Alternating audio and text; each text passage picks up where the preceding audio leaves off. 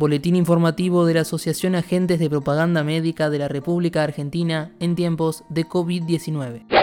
Gremiales. Desde los primeros días que se prendieron las luces de alarma sobre el avance de la pandemia del COVID-19, la APM de la RA estableció prioridades claras en defensa de las y los APM, salud, fuentes de trabajo y salarios.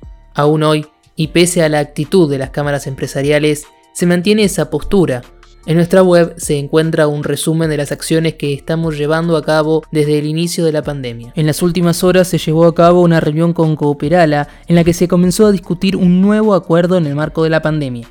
También se mantuvo una reunión con Silfa en el cual APM de la RA expresó su posición de extremar las medidas de protección a la salud de los compañeros, no exponiéndolos a visitas presenciales, especialmente en lo que se está viendo como el comienzo del pico de la pandemia.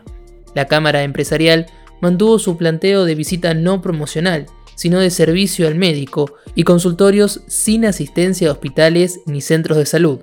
Al no haber alcanzado un acuerdo, se prevé realizar una reunión en los próximos días.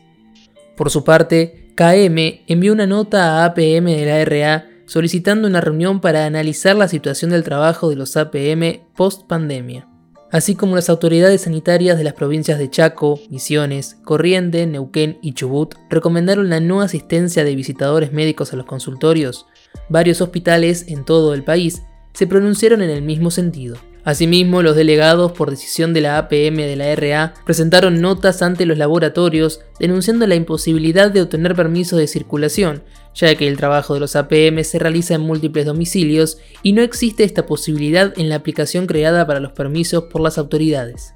Por su parte, los representantes hospitalarios han enviado nota a los hospitales para solicitar los protocolos de seguridad e higiene en cada institución y su aval explícito acerca de la asistencia de los APM en dichas instituciones. Informe epidemiológico. Por tercer día consecutivo, la Argentina registró máximos históricos de nuevos casos, 1.386. El total de afectados es de 27.373. Cava y la provincia de Buenos Aires acumulan el 93% de los contagiados. También se confirmaron casos en las últimas 24 horas en Chaco, Córdoba, Río Negro, Santa Fe, entre Ríos, Corrientes, Mendoza, Neuquén y Misiones.